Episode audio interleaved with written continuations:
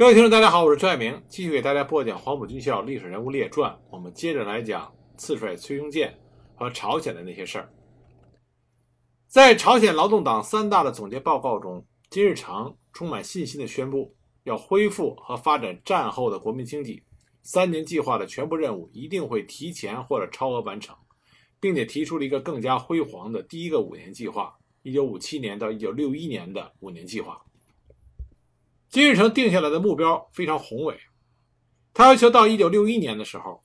工业产量增长目标，钢产量增加到两倍到二点五倍，煤炭零点七倍以上，布匹零点五到一倍，发电量达到八十五亿度。当然，金日成心里边知道，要达到这个目标，他必须得到国外的援助，能获得援助的国家只有三个。也就是苏联、民主德国和捷克斯洛伐克。于是金日成亲自率领代表团去拜访这些国家，希望得到必要的援助。但金日成不知道的是，这个时候苏联和许多的东欧国家都对朝鲜不满。早在1955年初，苏联驻朝的使馆他就注意到，在朝鲜劳动党通过的关于党和国家现阶段基本任务的指导性文件中，并没有按照莫斯科的意见。致力于和平统一，仍然把解放南朝鲜人民和消灭南朝鲜亲美亲日地主集团作为实现祖国统一的途径。而在为三大准备的党章草案中，也继续反映出这种倾向，以至于苏联使馆不得不提出了修改意见，就是删除原文中“美国的”和“亲美的”，以及从军事上加强革命民主的基础这些词语，以免给人留下这样的印象，也就是说，朝鲜劳动党。为自己所确定的任务是带有军事性质的。勃列日涅夫对于金日成在三大的报告很不满意，他给苏共中央的报告中指出，关于苏联和其他国家对朝鲜的经济援助，报告中没有任何具体的内容谈到这一点。苏联大使当时也认为，该报告的严重缺点在于只字不提苏联、中国和社会主义阵营其他国家在战后恢复和发展朝鲜国民经济中所给予的帮助。以及这些国家无偿援助朝鲜人民所支付的大量资金。保加利亚驻朝大使还抱怨说，朝鲜人从来不说实话，并且在许多重大问题上对兄弟国家的外交使团严格保密。至于民主德国驻朝的大使，在与苏联大使交谈的时候也说，朝鲜代表团打算向民主德国提出提供贷款和日用商品的要求。他担心答应这些要求之后。朝鲜人又会提出令双方都不愉快的新问题，况且他们自己现在还需要苏联的援助，再向朝鲜提供新的援助是有一定难度的。金日成为了拿到其他国家的援助，这次出国他行走的国家非常多，苏联、东欧以及蒙古一共九国，出访的时间也比较长，从六月一日到七月十九日，但是收效甚微。根据东德驻朝使馆的报告。朝鲜代表团此行得到的援助包括苏联提供三亿卢布的无偿物资援助，并且将到期的债务延长两年偿还；民主德国提供轧钢机数台；罗马尼亚无偿提供价值两千五百万卢布的货物，外加六十辆拖拉机和十辆卡车；捷克斯洛伐克只答应将到期贷款的偿还期限延至一九六零年。并且许诺尽快提供1954年已经答应的五千万卢布的产品和设备。保加利亚同意追加三千万卢布的物质援助以及运费。匈牙利只保证七百五十万卢布的无偿援助。阿尔巴尼亚则是无偿提供一万吨的沥青。蒙古援助八万头牛羊和五千吨的谷物。而波兰更加干脆啊，波兰是没有给任何的援助。这与之前。恢复及三年计划时期，苏联和东欧国家向朝鲜提供二十二亿卢布的无偿援助相比，差距很大。那么，与金日成心中五年计划的宏伟目标相比，更加是杯水车薪。苏联这个时候考虑给朝鲜的不是经济上的援助，而是政治上的帮助。金日成到达莫斯科与苏联领导人会谈的详细情况，直到今天有关档案尚未揭秘。但是从一些间接的材料来看，可以确定。他的的确确和苏联领导人进行了详谈。那么金日成是六月四日到达的莫斯科，几天之后去了东欧数国，七月六号又返回了苏联，直到十二号才离开莫斯科。而在他去东欧数国期间，也就是六月十九号，苏联副外长接见了李向朝大使，向他转交了关于接待朝鲜代表团的计划草案。在会谈中，李向朝提出，如果这次两国领导人会谈经济问题以外，还有党和政治方面的内容，他建议应该让代表团中的劳动党党员都参与讨论，以便使更多的朝鲜领导人了解苏联的建议和意见。这一点对于帮助金日成改正错误十分重要。此外，李向朝在与苏共中央书记波诺马廖夫谈话时透露，苏共中央在七月。曾经与金日成、朴正爱南日进行了会谈，而且之后九月十八日，米高扬在北京与毛泽东会谈的时候也提到，说金日成在莫斯科的时候，苏共中央领导人和他谈过一次话，苏共中央联络部也和他讨论了一些具体问题。金日成当时表示接受苏联的意见和批评，将在今后的工作中改正错误。一九六零年，金日成在访问北京的时候也跟毛泽东说过。他在出访莫斯科的时候，赫鲁晓夫向他提出了三个问题：一，在朝鲜没有传达苏共二十大决议；二，党的书记和首相应该分开；三，搞好与苏级朝鲜干部的团结。从这些间接的材料可以看出来，当时赫鲁晓夫本人与金日成进行了会谈，并且对他提出了批评，而金日成也表示接受苏共的意见。这次会谈虽然是秘密的，但是它的内容泄露出来了。这对于朝鲜党内政治斗争的重启发挥了关键性的作用。金日成出国访问，收效甚微。他回国的时候却遇到了更加麻烦的事情：党内的反对派正在酝酿着一场直接针对他领导地位的风暴。金日成一定会想到党内有人对他不满，也可能会估计到有人在暗中反对他，但没有想到是谁会站出来向他挑战。从1954年底到1956年初，党内的斗争情况来看，基本上针对的都是苏级的朝鲜干部，因为那个时候本土派，也就也叫南方派，已经不复存在，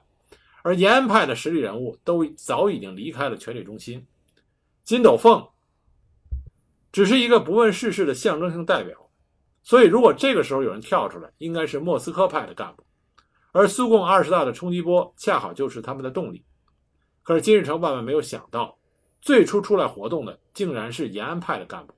而且是他用来打击苏级朝鲜干部时利用过的人——崔昌义。崔昌义是延安派的元老。一九四六年八月，北朝鲜劳动党成立的时候，就是政治委员会委员。一九四八年九月，朝鲜政府成立，又担任财政部长，后来升任内阁副首相，在三大中央常委中排名第八。从崔昌义在党内地位稳中有升的情况来看，应该是得到了金日成的赏识，特别是他在批判苏级朝鲜干部的运动中，为金日成立下了汗马功劳。金日成与崔昌义的矛盾起于何时？现在看不到史料。在苏联档案中，唯一记载的是三大开过之后，在五月二十九日的中央常委会议上，金日成对崔昌义有一番的评议，使崔昌义感到受到了侮辱。崔昌义跟朴义完倾诉说：“他无论如何不能忍受现在的处境，与其在党内拥有一定的地位，但内心深处却感到自己不被需要的人，还不如去死。”根据现有的材料判断，很可能是金日成过河拆桥，因为去苏联访问前要做出对苏籍朝鲜干部的友好姿态，所以把崔昌义推出来当替罪羊。金日成刚一离开平壤，六月五日，崔昌义就来到了苏联使馆。在与苏联大使伊万诺夫的谈话中，崔昌义表示希望苏联领导人，在与金日成会谈的时候能涉及党和政府领导的政治问题，因为关于朝鲜的集体领导制是否得到了充分发展，目前有不同的看法。伊万诺夫看出崔昌义心里有话，就约他在六月八日再次见面。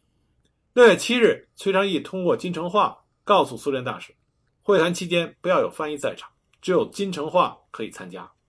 在六月八日的单独会见中，崔昌义详细讲述了他对朝鲜党和国家领导层出现了不健康情况的看法。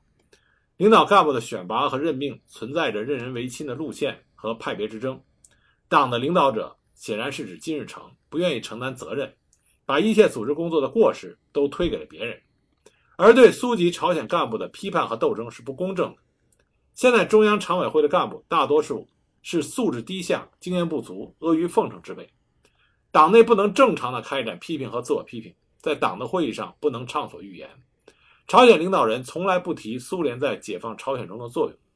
以批判教条主义和形式主义作为掩护，取消苏联文化等等。最后，崔昌义希望苏共中央和苏联政府能向金日成提出必要的建议，这显然是一种试探。几乎所有的朝鲜干部都知道，只有苏联的意见才能促使金日成改正错误。没有莫斯科的表态，所有对金日成的批评都是无济于事的。由于不了解莫斯科的态度，反对派并没有采取进一步的行动，平壤依然很平静。这个时候，莫斯科召伊万诺夫大使回国，临走前，伊万诺夫于六月十九日特意拜访了正在朝鲜主持工作的崔庸健，询问有何事情由朝鲜代表团转达。崔庸健回答：“这段时间没有发生任何重大事情，一切都按照金日成出国前夕的指示在进行。如果上述关于七月上旬苏联领导人会见并批评金日成的判断正确，那么接下来合理的理论就是，李相朝也就是朝鲜驻苏大使，他把这个消息传递给了在朝鲜境内的老战友。于是反对派干部在七月中旬采取了进一步更为明确的政治行动。”根据一份十分重要但是尚有争议的苏联解密档案，一九五六年七月十四日，建筑材料局局长李必奎来到了苏联大使馆。李必奎也是延安派的老干部。他自我介绍说，他十六岁参加了中国革命，回到朝鲜以后，他负责在安全部门工作。一九四八年到一九五零年，在苏共中央下属党校学习。回国以后，曾任人民军副总参谋长、内务省第一副相，因同朴一宇。关系密切，受其牵连，调离了内务省，改任化学省副相，后来被贬为建台局长。因为大使回国，彼得洛夫作为代办接待了李。在一个半小时的谈话中，李必奎滔滔不绝，直接把矛头对准了金日成。他直言不讳地抨击了无法容忍的对金日成个人崇拜的种种迹象，其结果就是党中央和内阁集结了一批专门给金日成拍马屁的龌龊小人。十八名内阁相中有一半人存在着历史阴影。李必奎透露，现在已经有一批干部组织起来，认为有必要尽早的对金日成及其亲信采取行动，目的是更换现在的党中央和政府领导层。行动的方式有两种：或者在党内开展尖锐的、果断的批评和自我批评，估计金日成不会接受；或者强行改变政治格局，估计将会付出牺牲。目前这些干部正在进行准备。尽管回避了苏联代办关于这个组织都有哪些成员的问题，李必奎还是谈到了他对一些干部的看法，从中大体可以看出来一些端倪。崔庸健最近表现出对金日成的作为不满意。崔昌义有丰富的革命经历，如果斗争开始，他会站在金日成的对立面。金斗凤安于现状，但不会盲目的追随金日成。朴昌玉过去曾经是金日成个人崇拜的始作俑者，现在要弥补自己的过失。朴义完是个好人，在领导干部中享有威望。其他人如金一、朴正爱、朴金哲、金昌满、韩学野，不是坏人就是小人，或者根本不值一提。最后，李必奎要求对谈话的内容严格保密。但是，关于这个秘密见面为什么有争议呢？因为有两份稿件，一份是手写记录，一份是打印稿文件。这两份文件并不相同。打印稿删去了手写记录中李必奎。抨击金日成的最严厉的词句，还删去了有关李向朝反对个人崇拜及其与李必奎关系密切的内容，添加了手写记录中没有的内容，也就是关于有一个反对派组织存在的内容。而且在彼得洛夫向大使汇报时，又谈到了打印稿和手写记录中都没有记载的新内容，也就是李必奎曾经谈到，如果朝鲜领导层的更迭不能够和平实现，他们将转入地下斗争。并会得到革命者和中国人民志愿军的支持。但是，根据不同的材料，我们可以做出一些判断。第一个，苏联领导人在莫斯科批评金日成的消息是由李向朝传递给在朝鲜他的战友的。这个消息对于崔昌义、李必奎以及朴昌玉这些反对派的干部是一个极大的鼓舞。这些干部讨论了对金日成及其亲信展开政治斗争的问题。即首先按照正常程序或者常规做法开展批评和自我批评，否则考虑要采取某种强硬的政治行动。但这里我们无法确定他们是否已经建立了一个组织。从后来的斗争形势来看，这种可能性不大。第二，反对派的主要目标是更换朝鲜党和政府的领导层，甚至包括金日成本人，而理由就集中在个人崇拜问题上。三，反对派认为所采取的行动必须也很可能需要得到苏联的进一步支持，所以才到苏联大使馆进行汇报。为了说服苏联人，讲话非常的直率，但也有些夸大其词。四，此时考虑准备采取行动的反对派的核心人物。从谈话人的语气来看，李必奎本人就应该是其中之一，而金斗凤、崔昌义只是可依靠的对象，崔庸健和朴昌玉则是可以争取的对象。但根据后来斗争的发展来看，他们对崔庸健的判断明显失误了。最后，关于彼得洛夫修改文件的原因，虽然没有看到原件，不好说，感觉应该是彼得洛夫的个人问题。因为在彼得洛夫汇报里提到的转入地下斗争并取得志愿军的支持，这完全是一厢情愿的说法。另外需要补充的是，根据后来在八月事件之后逃到中国的、曾经任劳动党平壤市委组织部长的金忠植回忆，他谈到两件事情：第一个，当时劳动党内部对于金日成的不满情绪非常普遍。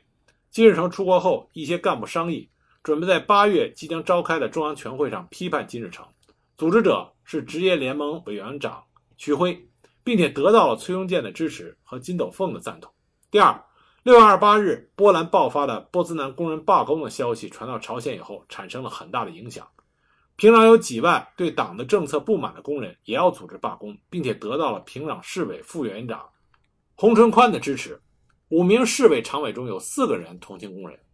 由此判断，徐辉应该也是反对派的主要组织者。这个时候，朝鲜已经是山雨欲来风满楼，而金日成回国了。金日成回国的时候，他已经有所得知，反对派正在策划阴谋。据当事人回忆说，金日成在国外时就已经从崔庸健或者是苏联外交官那里得到了消息。金日成自己的回忆录里，他说是回国以后，他的副官长李雪和南日向他报告的。这里值得注意的是，金日成在回国之前，他从莫斯科去了蒙古。然后才返回了朝鲜。那么他在蒙古以及回国的途中，整整耗费了六天。他为什么耗费了六天这么长？由此可见，他一定是知道国内有人要准备篡党夺权，所以他耗费了六天来仔细的思考要怎么样的应对。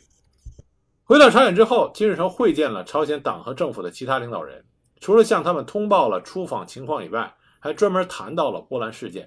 金日成指出，波兰危机的出现就是因为领导人过于关注个人崇拜问题，而没有注意知识分子的危险自嘲。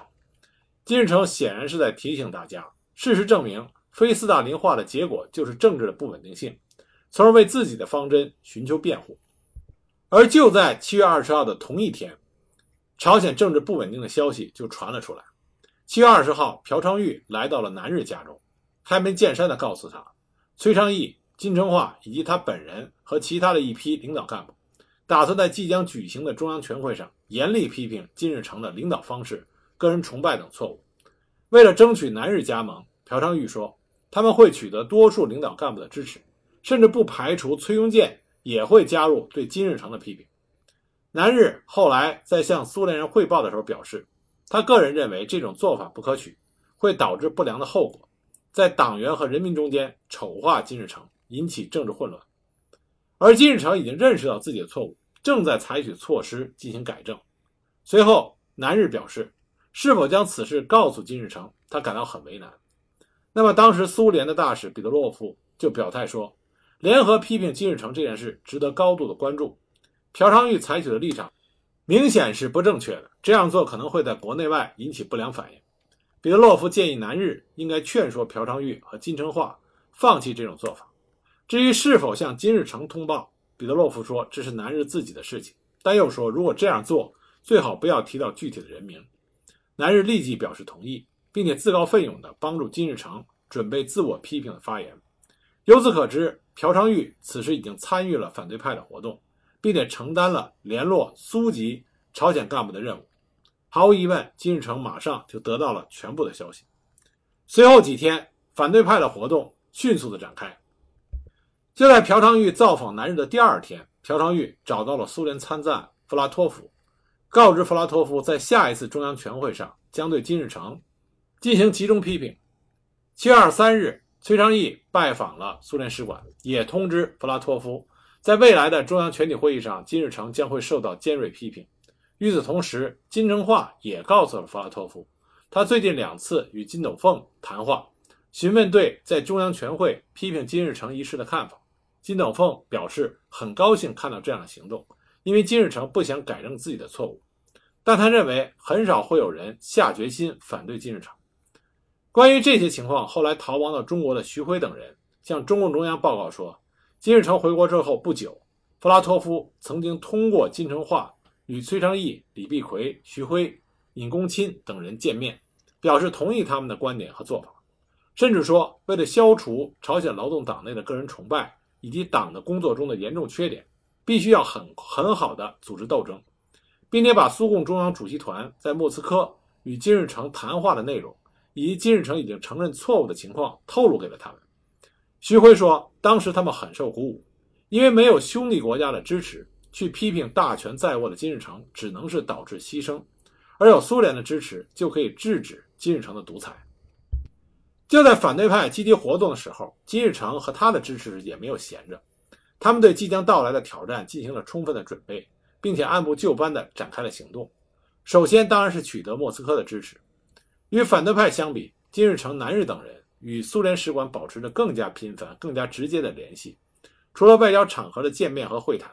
应朝方的邀邀请和要求，彼得洛夫在外务省会见了南日，同时又与金日成进行了会谈。紧接着，再次拜会了南日和朴正爱，他跟南日的会谈次数达到了三次之多。尽管这些已经通过电报送交莫斯科的特别会谈记录，这些档案目前尚未解密，但它的内容一定跟当时朝鲜政治的不稳定有关。很快，苏共中央就有了明确的答复。莫斯科来电的内容主要精神就是在批评朝鲜劳动党中央工作和政府活动的失误过程中，金日成应当主动表现。于是，在七月三十日，劳动党中央召开了一次干部会议，中央各部的负责人和一些内阁成员出席。朴金哲和朴正爱分别在会上发言，内容大体相同。他们首先承认了朝鲜劳动党内部确实存在着对金日成的个人崇拜的现象，党在干部任免工作中犯了一些错误。但他们一致认为，对金日成的崇拜并不像苏联对斯大林的崇拜那样发展到了危险地步。而且党目前正在采取措施，准备纠正错误，所以对于个人崇拜的问题，没有必要进行全面的讨论。领袖和党不会允许任何可能削弱党的力量的分裂行为。方案中还透露，实际上对于苏级朝鲜干部的打击，主要是来自于延安派的干部。苏共领导人不会干预朝鲜劳动党的行动。这两个明显是金日成授意发表的讲话，自然是为了安抚受到排挤的苏联派干部。以分化反对派的队伍，同时告诫那些不安分的人不要轻举妄动。莫斯科不会支持他们。为此，八月一号的《劳动新闻》还发表了长篇社论，中心意思就是个人崇拜应该批判，但必须在党的领导下有序的进行，以免被阶级敌人利用。为了控制局面，金日成还采取了两项措施：第一个，要求正在苏联的内务相方学士迅速回国。采取措施防止可能发生的紧急状况。第二个，推迟召开原来计划在八月二日举行的中央全会，以便做好更充分的准备。随后，金日成、金一、崔庸健和朴正爱分别找朴昌玉、崔昌义和金斗凤谈话，了解他们的意图。而伊万诺夫大使返回平壤之后，八月六日到八月八日，金日成、南日和朴正爱相继要求会见，汇报情况。根据他们的报告。反对派的成员有金斗凤、崔昌义、徐辉、高峰启、李必奎、尹公钦、金成化和朴昌玉，而将受到攻击的人有金日成、朴正爱、郑一龙、朴金哲和金昌满等。金日成等人在谈话中承认工作有错误，并且愿意承担责任。金日成甚至跟金斗凤说，为了党的利益，如果需要的话，他准备辞去领导职务。但是金斗凤、崔昌义坚持要金日成。罢免朴正爱、朴金哲、郑一龙、金昌满等人的领导职务。朴正爱还指出，所有对党的不满和指责都是崔昌义鼓动的，背后的活动也是他一手策划的。金斗凤与崔昌义是老朋友，朴昌玉也参与了进来。苏籍朝鲜干部金成化则充当着崔昌义与其他反对派成员内部之间的联系人。中央已经决定调他去莫斯科学习。在谈话的最后，伊万诺夫根据莫斯科来电的指示精神，分别对金日成、南日和朴正爱发表了内容大致一致的看法。朝鲜劳动党目前最主要的任务是勇敢地坚持原则的揭露党的领导层工作中的失误，主动地开展批评，正确地分析那些不满意见产生的客观原因，采取切实的措施，在实际工作中逐步的弥补不足，从而巩固党的领导地位。与此同时，对那些揭露问题、提出意见的干部不能进行压制，更不能采取党纪处分的手段，以免矛盾激化，使党陷入更加危险的境地。种种迹象表明，这个时候金日成已经取得了苏联的支持。尽管督促他采取主动态度，承认错误、改正错误，但莫斯科明显不希望看到朝鲜劳动党领导层出现不稳定的局面。金日成之所以能够取得这次非常严峻的党内政治斗争的胜利，莫斯科态度上的转变有着决定性的影响。那么，这种转变并不是因为莫斯科对金日成的看法有了新的认识。而是受到了苏联以及社会主义阵营内部因素的影响。面对赫鲁晓夫秘密报告所引发的冲击波，中共中央政治局发表了长篇的理论文章，关于无产阶级专政的历史经验，肯定了苏共二十大的历史功绩，特别是揭露个人崇拜问题的勇气，又明确的主张对斯大林应该三七开，承认他是一个伟大的马克思主义者，其目的就是替赫鲁晓夫补台，消除社会主义阵营。思想混乱的局面，苏共对此很重视，专门印发了二十万册的单行本，让党员干部学习。但是恶劣的影响已经造成，波兰、波斯南爆发了群众游行和工人罢工，波兰政府采取了武力镇压的措施。事件虽然平息下去，但是在社会主义各国引起了很大的反响，这也令苏联的领导人感到十分的担忧。正因为如此，苏共中央又做出了关于个人崇拜及其后果的决议。强调在批判个人崇拜错误的同时，必须坚持社会主义制度和道路，基本接受了当时中国共产党提出的理论观点。正是因为如此多事之秋，莫斯科自然不希望再看到社会主义的东方再出现一次危机和动乱。金日成也因此再一次得到了莫斯科的支持。八月十三日，伊万诺夫主动拜访了金日成，向他介绍了刚刚收到的苏共中央的来信。来信的内容主要是关于二十大决议讨论和执行的情况。金日成报告说，经过详细了解情况后，发现党内对领导层不满的只是个别人，其中起主要作用的是徐辉。在言谈中，金日成也流露出对金斗凤的不满。但是伊万诺夫注意到，金日成和南日对于莫斯科来信中谴责苏共党内个别反党言论的内容颇感兴趣。金日成尤其感到满意的是信中的结论以及相关的内容，也就是。党内民主不应该被用来作为工具，以达到损害党、破坏和削弱党的纪律的目的，不应被用来传播对党的领导层及其机关和骨干不信任的情绪和言论。金日成立即在朝鲜党内就传达了这些信息。在这次会谈之后，朝鲜劳动党内的局势逐渐明朗，金日成完全掌握了主动权，并且充满了胜利的信心。八月十八日，金日成召集了中央常委会，通报了苏共中央来信的内容，暗示苏联对于批判个人崇拜的态度已经有所改变。崔昌义当时进行了发言，反应比较强烈，情绪有些激动。金斗凤发言比较克制，只是希望中央常委会召开特别会议，讨论党内的问题。八月二十一日到二十三日，劳动党中央常委会开会讨论了党内状况问题。在金日成的开幕词之后，崔昌义首先发言。他指出，在朝鲜劳动党内部存在着个人崇拜现象，缺乏集体领导和党内民主。干部选拔不是根据其业务素质和能力，而是对领导人是否忠诚。崔昌义建议解除朴金哲副委员长的职务，并且根据目前掌握的材料，对郑一龙和金昌满进行审查。接着，朴金哲、金昌满、金一和林海发言，一致对崔昌义进行了严厉批判。他们特别强调一点。也就是崔昌义的行为是直接反对金日成的，企图在国家领导层内部制造纷争和削弱党的力量。金斗凤的发言比较平和，但也认为朴金哲等人不能够胜任所担负的职责，在党内有必要开展反对个人崇拜斗争，实现真正的集体领导。对于朴金哲等人的发言，金斗凤认为不应一味地指责批评者，而应对其提出的问题进行讨论。会议期间，金日成找朴义完进行了三个小时的单独谈话，要求他在会议上保持中立，不要对党和政府进行批评，并且希望他支持朴金哲。在最后一天的会议上，南日发言，对崔昌义进行了彻底的批判，金斗凤则改变了态度，提出不要抓住一些干部的历史问题不放，还建议撤销崔昌义的职务。金日成最后发言表示，他认同这样的看法。劳动党领导层的确存在着错误和不足，并将采取措施予以清除。但是党的路线是正确的。对于一些领导干部的职务问题，因为证据不足，不予撤换。会议决定八月三十号召开中央全会。朴义完还反映了一个情况，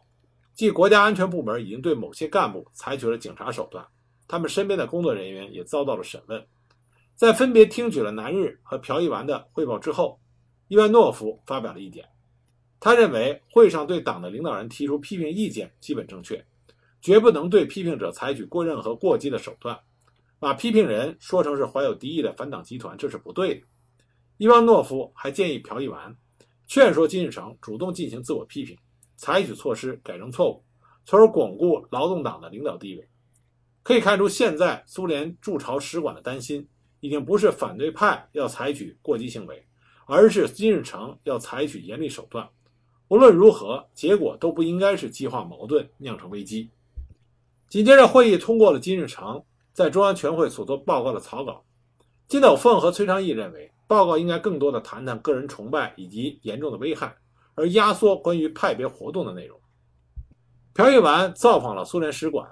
他说：“这些天来，金日成、朴正爱、金一、南日和方学士纷纷找他谈话，极力劝说他不要在中央全会上提出那些已经十分紧迫的问题。”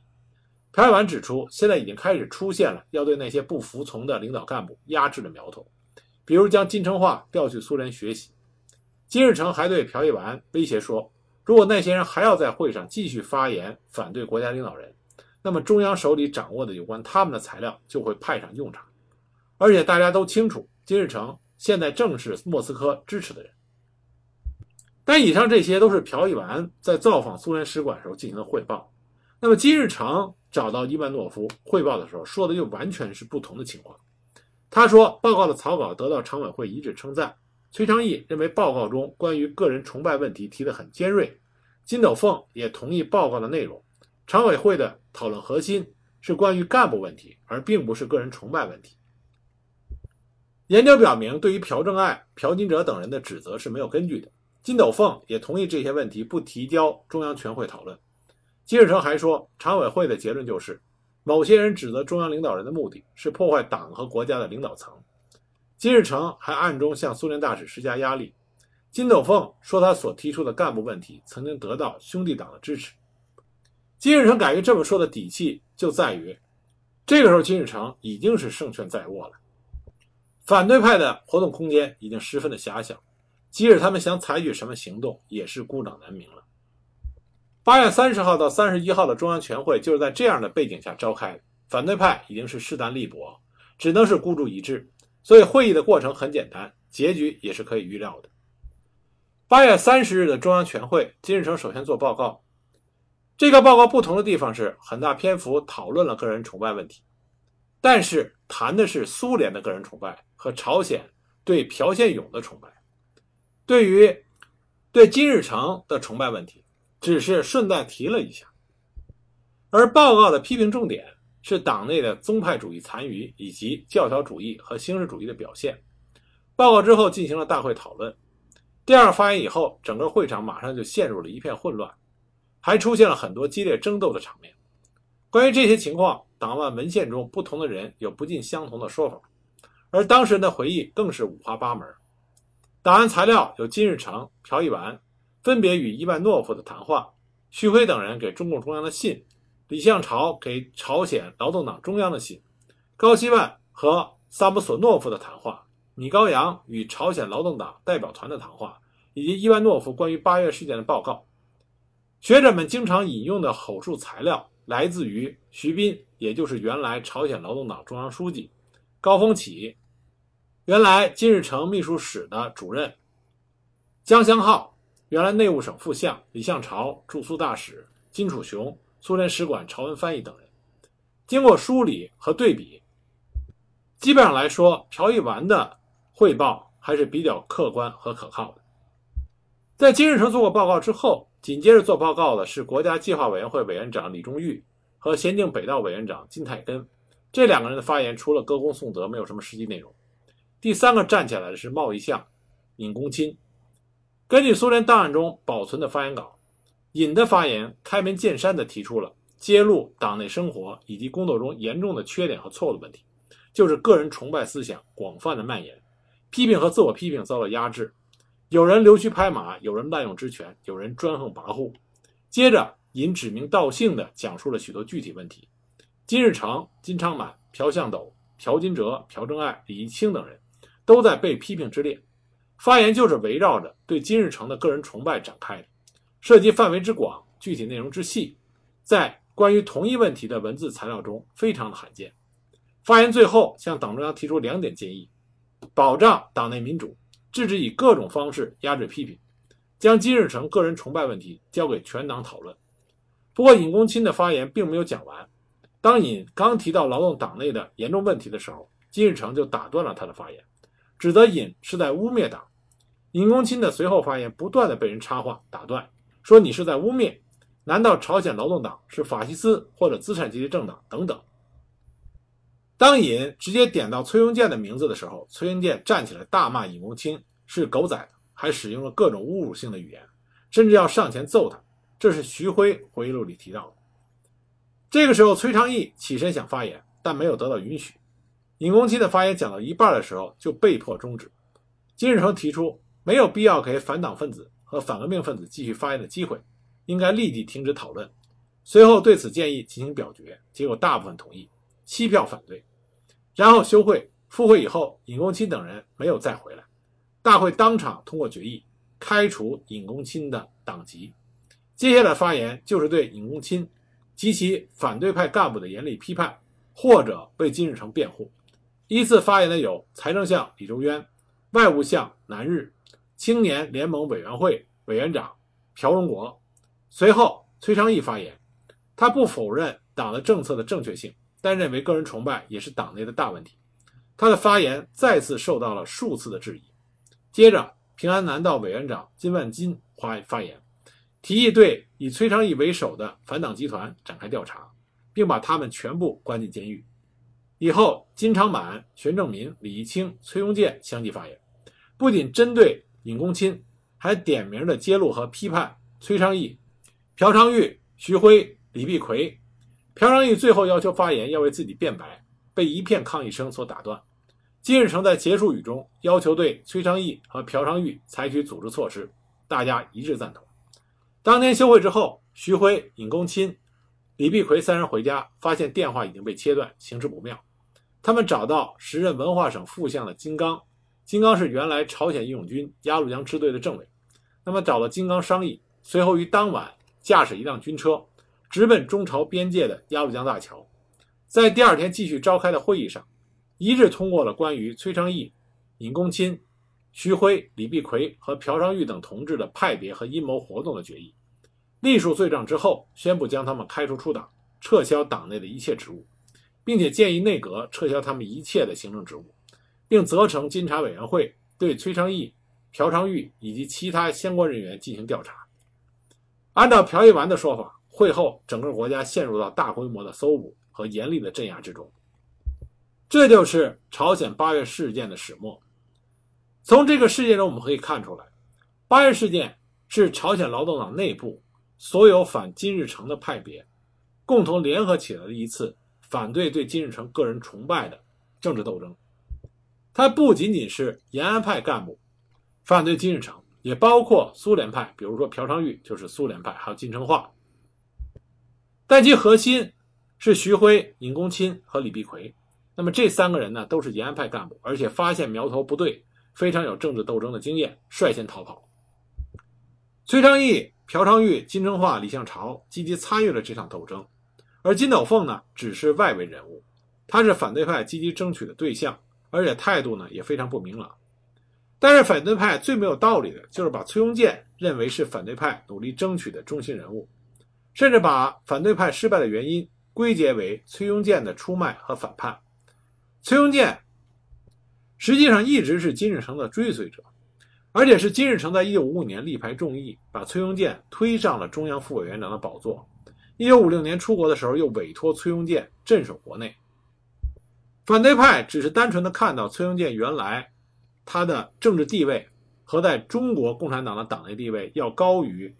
金日成，认为崔庸健会对金日成不满。实际上，他们没有想清楚，自从崔庸健从中国回到了朝鲜，他对于政府地位和党内地位已经想得非常清楚了。而在这一层面有了明确和清醒的认识之后，那么崔庸健和金日成两个人。在东北抗联斗争中所结下的那份情谊，是不会轻易被打破的。当然，成败的最关键还是在于苏联在对朝鲜劳动党的态度上出现了根本性的改变，由原来对金日成不满，到后来支持金日成，这才是朝鲜劳动党反对派失败的根本原因。那么，在这次政治斗争中，崔英健坚定地站在了金日成的一边。从一九五七年起，崔庸健担任朝鲜民主主义人民共和国最高人民会议常任委员会委员长，升任元帅。一九七二年又当选为共和国的副主席。在党内，一九五六年起当选为朝鲜劳动党中央委员会副委员长、中央书记处书记、政治委员会常务委员、政治委员会委员等。一九七六年九月十九日，崔庸健不幸病逝于平壤，享年七十六岁。朝鲜劳动党中央、中央人民委员会、政务院为他举行了隆重的国葬。